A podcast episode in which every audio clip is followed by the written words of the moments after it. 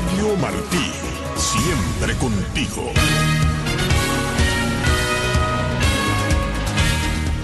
Llegan camiones cisternas y tanques de almacenamiento poblado de Guantánamo tras protesta por falta de agua. El ejército ruso habría seguido reclutando cubanos. Hackers ucranianos revelan la identidad de otros 59. Condenados por el 11J sufren condiciones infrahumanas, dicen familiares y defensores de los derechos humanos.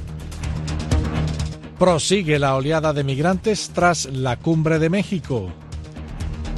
Estados Unidos no busca un conflicto con Irán, pero advierte que respondería decisivamente a cualquier ataque. Y la comunidad internacional alerta sobre la crisis humanitaria en la franja de Gaza.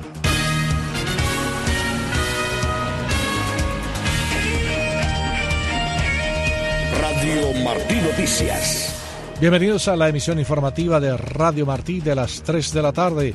Los saludamos el ingeniero de sonido Tony Simón. En la sala de redacción se encuentran Iván Pacheco, Yolanda Huerga y Paul Rodríguez. La producción está a cargo de Elena Rodríguez, voz informativa Alfredo Jacomí.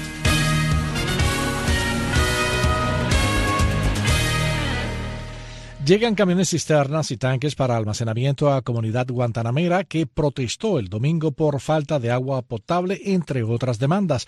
Ivette Pacheco ofrece el reporte. Residentes en la comunidad Adriano Galano Cautín, conocida como La Favela, en Maicí, provincia Guantánamo, lograron que este lunes llegaran al lugar camiones cisternas con agua potable tras protestar cerrando una de las vías de acceso a la localidad en la tarde del domingo, exigiendo a las autoridades una solución solución ante la escasez de agua y alimentos. Una de las manifestantes, Yadiuska Domínguez, quien es madre de tres niños, así lo dijo a Martín Noticias. Lo único que hicieron fue llenar la cisterna y mandaron a buscar cuatro pipas más y fue que echaron agua. Y todavía la mitad de la gente no ha cogido agua aquí.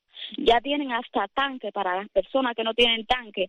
Ayer hicieron un listado para darle los tanques. La protesta se dio a conocer a través de videos posteados por Yadiuska en redes sociales. Yadiuska nos aseguró que el lunes fue amenazada a consecuencia de estos videos. Fueron los jefes de la policía y los jefes del gobierno que vinieron ayer también. El primer secretario del partido la del agua, seguridad del Estado para Guantánamo. Vinieron y me dijeron que si yo seguía subiendo videos me iban a, buscar todas las cosas de mi vida, todas las cosas iban a averiguar y lo iban a subir también en internet. Y dice, no, te estamos diciendo, porque si tú sigues haciendo videos tú puedes ir preso, porque eso es delito. Hay varias formas de tú hablar con nosotros. Le digo, mira, yo me cansé de llamarle a ustedes y ustedes nunca hicieron caso. Y como yo, todo el mundo, ¿por qué tuvieron que esperar a que se formara esto para ustedes venir a encargarse de la comunidad? Según nuestra entrevistada, en la comunidad La Favela, fundada en 2020, de las 89 viviendas que integran el poblado, solo unas 20 cuentan con cisternas construidas por esfuerzo propio, algo que alivia a los pobladores cuando no tienen acceso al agua ni por camiones cisternas ni a través de tuberías que llegan a las casas. Conversamos además con Roilma Furones, quien también estuvo presente en la protesta del domingo. Tengo cinco niños y un viejo postrado. De cinco años que tenemos que estar viviendo aquí, nunca me han podido dar un tanque.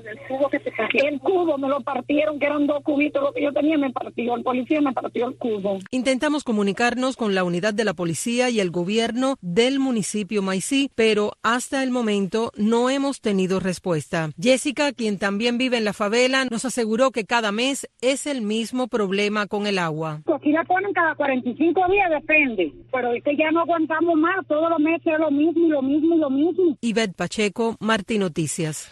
El grupo de hackers ucranianos Resistencia Cibernética volvió a filtrar documentos a la organización Inform Napalm que indican que Rusia habría seguido reclutando a cubanos para la guerra en Ucrania. Inform Napalm, que el 6 de septiembre reveló las identidades de 199 cubanos contratados por Rusia, señala que los hackers obtuvieron fotografías de los pasaportes de otros 59 cubanos que llegaron entre el 25 de agosto y el 29 de septiembre. Según la información publicada, al menos 11 de ellos habrían firmado el contrato después de que el gobierno de Cuba anunció la detención de 17 personas relacionadas con una red de tráfico humano y mercenarismo vinculada a este caso. Inform Napalm agrega que un análisis de las rutas de llegada mostró que no todos procedían directamente de Cuba, porque algunos ya residían fuera de la isla o vivían en Rusia antes de la invasión a Ucrania. Familiares y defensores de derechos humanos denuncian las condiciones infrahumanas que sufren presos por las protestas de descontento popular del 11 de julio de 2021. Tomás Cardoso tiene esta información. Siguen los maltratos y abusos que sufren los presos políticos condenados por el 11J por órdenes de la seguridad del Estado informan sus familiares y activistas de derechos humanos. Elizabeth León Martínez, con cuatro hijos procesados por participar en las protestas populares de la barriada La Guinera, alerta a la situación que enfrenta José Antonio Gómez León, cumpliendo siete años por el presunto delito de atentado en el Combinado del Este, al que le han negado ya en tres ocasiones el derecho a la mínima. En este caso, José Antonio no me le quieren aprobar la mínima. Lo pusieron como un atentado que no hubo por gritar, esa es mi mamá y defenderme que los policías me estaban dando golpes a mí. Lo tienen como un delincuente y no es un delincuente. Josvani Rosel García Caso, de 35 años de edad, cuenta propista, herrero de profesión, padre de tres hijos, cumpliendo 15 años por el presunto delito de sedición, está en precarias condiciones en el penal de Cubasí, en Holguín, afirma su esposa, Maylin Rodríguez Sánchez. En estos momentos las condiciones en Cubasí son pésimas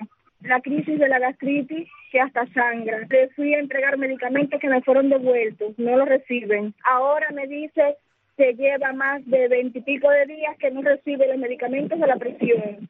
Mi esposo es hipertenso crónico, él se inflama donde se tiene líquido en su cuerpo. Al no recibir, le afecta su problema del corazón. Mientras que el Consejo de Relatores de Derechos Humanos llama a la atención sobre la situación de dos de los condenados del 11J. Se trata de Roberto Ferrer Gener, de 49 años de edad, que cumple 15 años de condena en el Combinado del Este por los supuestos delitos de desórdenes públicos, atentado y daños a la propiedad, residente en La Guinera. Explica el abogado Juan Carlos González Leiva sobreviviendo en condiciones infrahumanas de acuerdo con las declaraciones de su esposa Isabel Isidra. Tiene la presión arterial por las nubes, que allí lo están matando de hambre y que lo privan hasta de sus medicamentos. Así como la situación de Humberto Paz Gutiérrez, de 42 años de edad, que cumple 5 años de prisión por el delito de atentado por su participación en las protestas en Ciudad de Ávila y quien se encuentra en la prisión provincial de Canaleta. Destaca González Leiva. Continúa en una galera de confinamiento y castigo con la negación de todos sus derechos penitenciarios, incluyendo la asistencia médica, sobreviviendo en condiciones infrahumanas, la policía política continúa negándole la mínima severidad. Tomás Cardoso, Martín Noticias. Amnistía Internacional dijo que se une a la solidaridad global por una Cuba sin represión, exigiendo a Miguel Díaz Canel la liberación de todos los detenidos arbitrariamente por defender el respeto a los derechos humanos. El mensaje está acompañado por un video que recuerda que Cuba será sometida en noviembre al examen periódico universal en el Consejo de Derechos Humanos de la ONU. La ONG denuncia que la represión en Cuba ha aumentado en años recientes. Cientos de personas que protestaron el 11J continúan tras las rejas y el gobierno sigue tomando medidas para suprimir el disenso. La lucha por los derechos humanos en Cuba se ha intensificado en años recientes. Nuestro informe al examen periódico universal de Cuba en 2023 arroja luz sobre la escalada de la represión y la crisis en el respeto y protección de las libertades fundamentales en el país. Mientras el mundo observaba, el pueblo cubano salió a las calles en julio de 2021, exigiendo cambios en medio de dificultades económicas y restricciones a necesidades básicas. Sus gritos de libertad fueron respondidos con represión. Según información recibida por Amnistía Internacional, más de 700 personas siguen encarceladas por su participación en esas protestas. El gobierno cubano introdujo un nuevo código penal en 2022, limitando aún más la libertad de expresión y reunión pacífica. Disposiciones como desacato y desorden público ahora conllevan penas más severas, sofocando el disenso. Activistas, disidentes políticos y periodistas viven bajo vigilancia constante con sus movimientos restringidos y sus voces silenciadas. Amnistía Internacional también exigió la libertad de los presos de conciencia José Daniel Ferrer, Luis Manuel Otero Alcántara, Michael Castillo Sorbo, Donaida Pérez Paseiro y Loreto Hernández García. Además, exhortó al público a comunicarse con sus cancillerías para que sus representantes defiendan los derechos del pueblo durante el examen periódico universal de Cuba. Pasamos ahora al segmento del conflicto militar entre Israel y Hamas. El presidente de Estados Unidos, Joe Biden, dijo que solo se puede hablar de un alto el fuego en Gaza si el grupo Hamas libera a todas las personas que secuestró en Israel durante el ataque del 7 de octubre. Los detalles a continuación con la agencia francesa de prensa. Para poder discutir un alto al fuego en la franja de Gaza, el presidente de Estados Unidos, Joe Biden, puso condiciones el lunes al movimiento islamista palestino Hamas sobre los más de 200 rehenes, algunos con doble nacionalidad, que milicianos secuestraron en Israel el 7 de octubre. Tenemos que tener todos los rehenes liberados y entonces podremos hablar. El lunes, el movimiento islamista palestino afirmó haber liberado a otras dos mujeres secuestradas en Israel, luego de que el viernes dejó en libertad a una madre y su hija estadounidenses, Judith y Natalie Ranan. Biden también se refirió a una llamada de teléfono con el Papa Francisco el domingo sobre la guerra entre Israel y Hamas y la situación humanitaria en Gaza.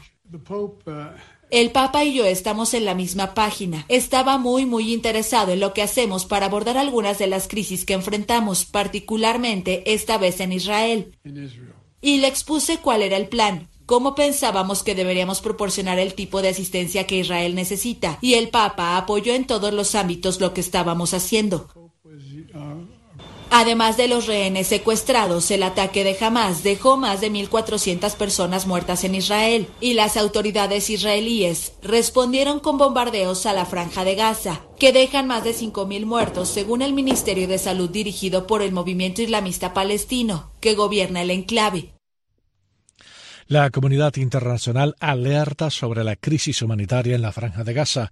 Con los detalles, Judith Martín Rodríguez. Luego de 17 días de asedio total y tres días después de que la ayuda empezara a entrar a cuentagotas a través del paso de Rafah, las agencias que conforman la ONU suplican virtualmente de rodillas la garantía sin obstáculos del acceso de asistencia humanitaria al enclave palestino. Antes de que se desatara la espiral de violencia de la que el mundo está siendo testigo al este del Mediterráneo, Mediterráneo, los habitantes de Gaza ya dependían de la ayuda humanitaria internacional que a diario se entregaba a través de los pocos pasos habilitados para acceder a la franja. Ahora, bajo el asedio israelí y atacados constantemente por tierra y aire, las necesidades de la población civil se han multiplicado exponencialmente. La situación es crítica. Se calcula que la mitad de los 2.003.000 habitantes perdieron sus hogares, mientras un gran número de personas resultaron heridas. Todo esto a medida que escasean los alimentos y el agua potable. Los médicos tratan de realizar su trabajo y en ocasiones se ven obligados a operar directamente en el suelo con escasez de materiales e incluso a veces deben intervenir sin anestesia. La Organización Mundial de la Salud pidió un alto al fuego humanitario inmediato a fin de repartir suministros médicos y combustible en Gaza. Este último representa la urgencia más inmediata en estos momentos. Desde la Agencia de Naciones Unidas para los Refugiados de Palestina en Oriente Próximo, a través de su portavoz, Tamara Al-Rifai,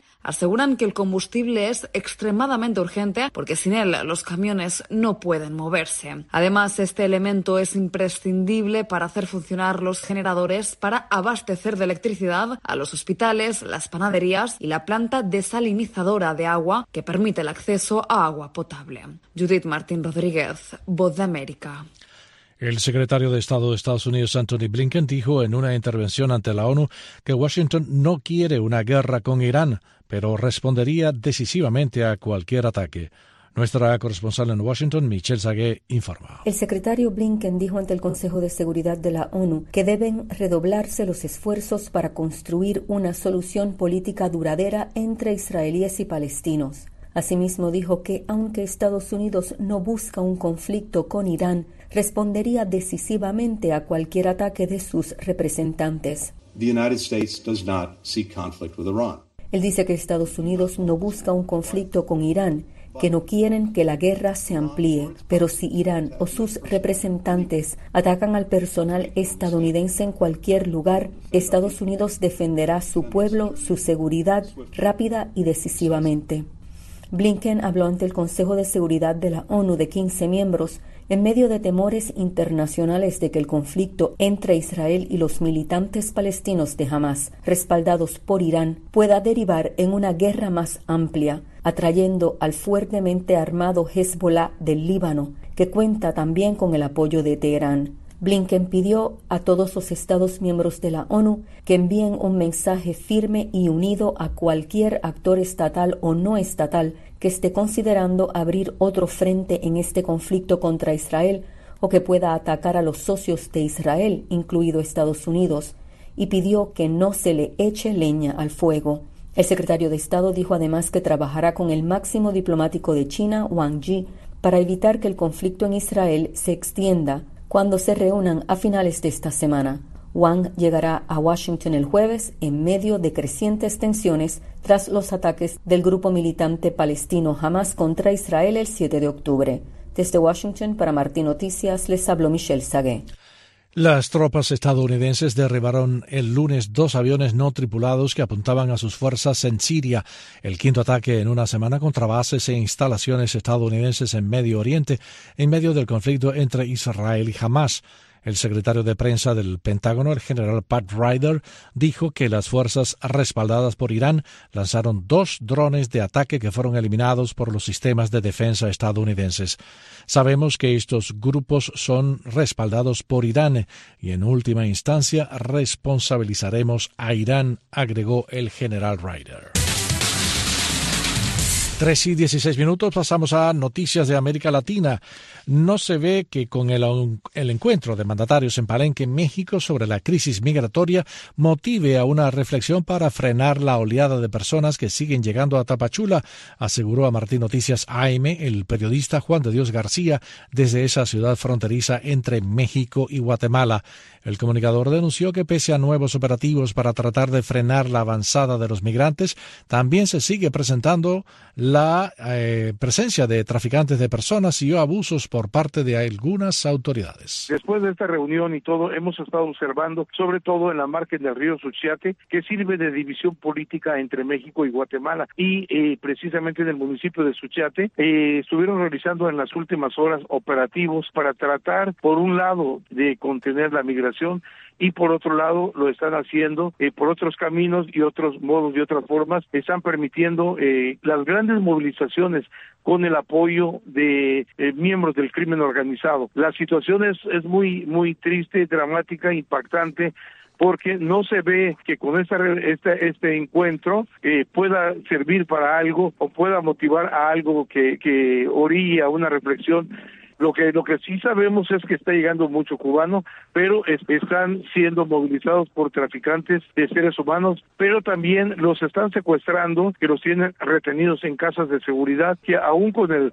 CBP-1, no solo los cubanos, sino la mayoría de los migrantes son víctimas de eh, acciones pues delictivas por personal del Instituto Nacional de, de Migración, por personal del Ejército Mexicano, por personal de la de la Marina de México, de la Armada de México y víctimas de las policías municipales y estatales. Les violentan sus derechos humanos, les quitan el dinero a la mala delante de, de, de todo mundo. A mí me ha tocado ver y documentar y denunciar pública y directamente en la Comisión Nacional de los Derechos Humanos estas arbitrariedades que se vienen cometiendo.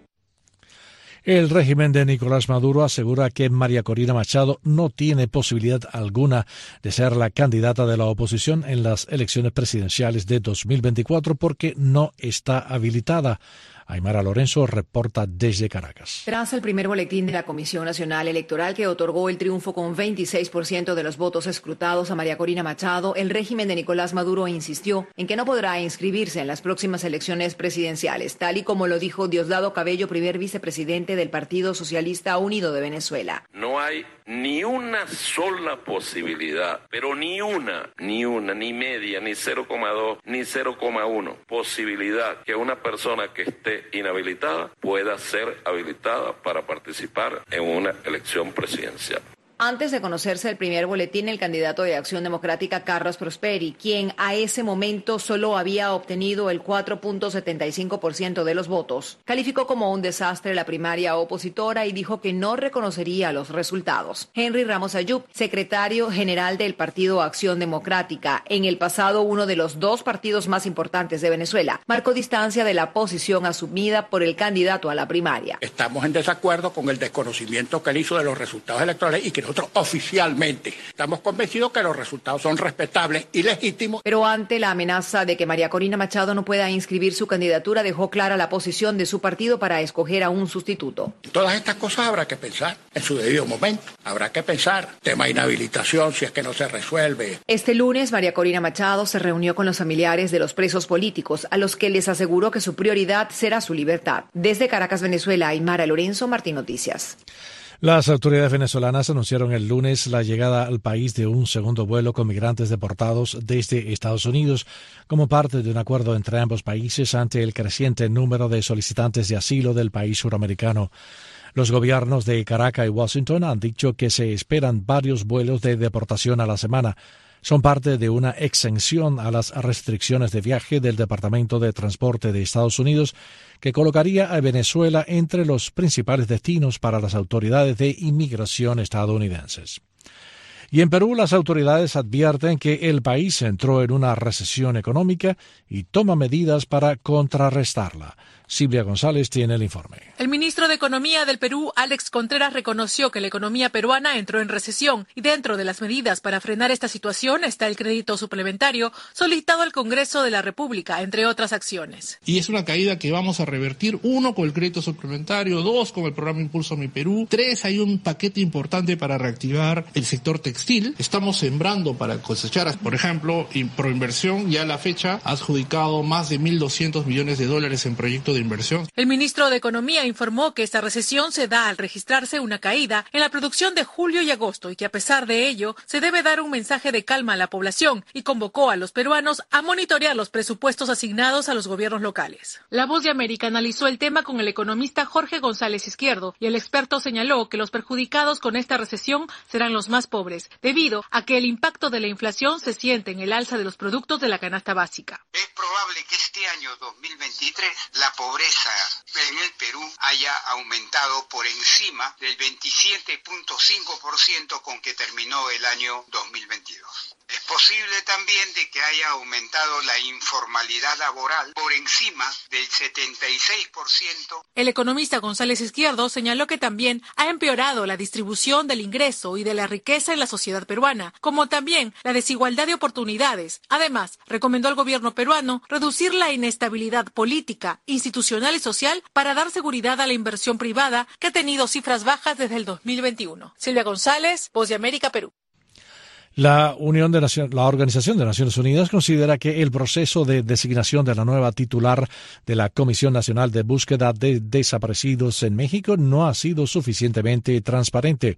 Radio ONU informa. La oficina en México del Alto Comisionado para los Derechos Humanos considera que el proceso de designación de la nueva titular de la Comisión Nacional de Búsqueda de Desaparecidos no ha sido suficientemente transparente. En un mensaje en su cuenta de X, la oficina asegura que no contó con los niveles de consulta consulta, participación, transparencia y escrutinio deseables y a los que alentaron algunas víctimas y organizaciones nacionales e internacionales de derechos humanos. Alientan a que se abran espacios de escucha y participación para que se eviten regresiones y se profundicen los avances. Teresa Guadalupe Reyes Sagún llega a sustituir a Carla Quintana Osuna, quien dejó la titularidad de la comisión hace tres meses. 3 y 23 minutos de la tarde pasamos a noticias internacionales. Filipina calificó a China de agresor, acusándola de aumentar las tensiones en el mar de la China meridional y de provocar la colisión que dañó un barco de Manila durante una misión de reabastecimiento. Nadie resultó herido cuando un guardacostas chino y un barco de reabastecimiento filipino entraron en contacto, pero el incidente generó la condena de Estados Unidos y otros países. Y Ucrania dijo hoy que los ataques rusos hirieron al menos a cuatro personas en la región de Gerson y a otras cuatro en Kharkov. Ambas partes afirmaron que sus ejércitos frustraron ataques de drones enemigos. Moscú aseveró que destruyó tres barcos ucranianos en el Mar Negro y Kiev aseguró que sus defensas derribaron seis drones que Rusia lanzó desde Crimea. Entre tanto, el presidente en funciones de España, Pedro Sánchez, y la líder de Sumar y ministra de Trabajo en funciones, Yolanda Díaz, firmaron hoy un acuerdo de coalición, una nueva investidura de Sánchez como jefe del Ejecutivo. Más detalles con la agencia AFP. Un paso indispensable para las intenciones de Pedro Sánchez de seguir al frente del gobierno en España. Tras largas negociaciones, los socialistas firmaron el martes un acuerdo de coalición con la formación de izquierda radical Sumar. El texto contiene 230 medidas, entre ellas el aumento del parque público de viviendas, una reforma fiscal, un plan de lucha contra el desempleo juvenil y un alza del salario mínimo o un recorte de la jornada laboral sin reducción salarial. Hoy es un día grande, es un día feliz por la importancia que tiene para nuestro país. Hoy presentamos un acuerdo que no es solo un acuerdo de gobierno, es sobre todo un acuerdo con la ciudadanía, un acuerdo y un compromiso con nuestro país. Es relevante no solamente recordar lo que ha pasado durante estos últimos cuatro años, sino también por qué vamos a hacer las cosas que vamos a hacer durante los próximos cuatro años. Así va el mundo cuando son las 3 y 23, 26 minutos de la tarde. El gobierno de China confirmó la destitución del ministro de Defensa Li Chan-fu después de las especulaciones surgidas en los últimos meses a raíz de su desaparición de la vida pública. El presidente de, Rus de Ucrania, Volodymyr Zelensky, dijo que Rusia se está retirando gradualmente de Crimea ante las acciones del ejército ucraniano y pese a que Moscú ha creado la ilusión de un dominio insuperable en la península ocupada por las tropas rusas desde el año 2014. En Islandia, miles de mujeres se sumaron a una huelga general en 48 horas para exigir el fin de la brecha salarial y reivindicar la igualdad plena con los hombres. La oposición conservadora de Canadá culpó al primer ministro Justin Trudeau de dañar las relaciones con la India a medida que aumenta la tensión por el asesinato del líder Sikh independentista Harper Singh Nihara, que tenía ciudadanía canadiense. La Fiscalía General de Perú amplió otros ocho meses la investigación contra la presidenta Dina Boluarte.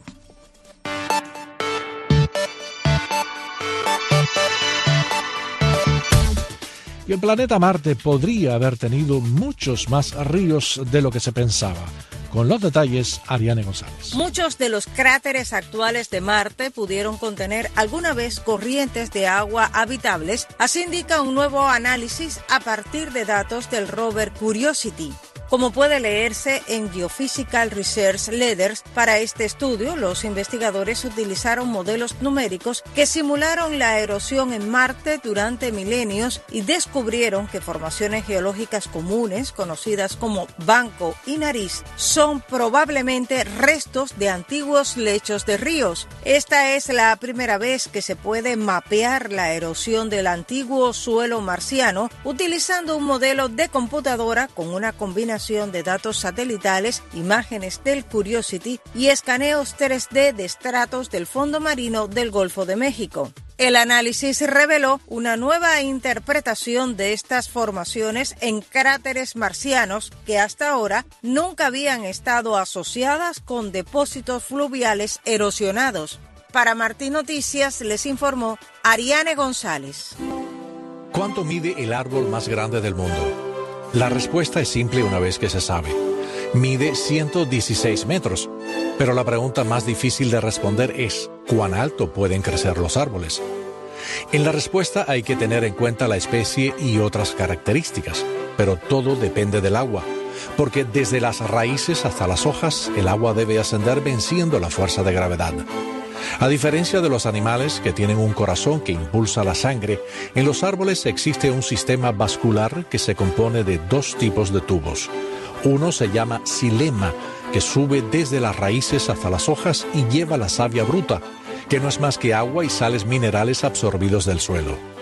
El otro se nombra floema y va en sentido inverso y lleva los nutrientes sintetizados en las hojas al resto del árbol. El agua asciende porque las hojas expulsan precisamente vapor de agua y la necesidad de más líquido hace que suba desde las raíces como cuando succionamos con un absorbente. Y entonces, ¿cuál es la altura máxima? Científicamente, alrededor de los 130 metros en los casos de las secuoyas, que son los árboles más altos del mundo. Pero cada especie de árbol crece de modo particular y cada uno sube y sube hasta que la fuerza de gravedad no deje llevar las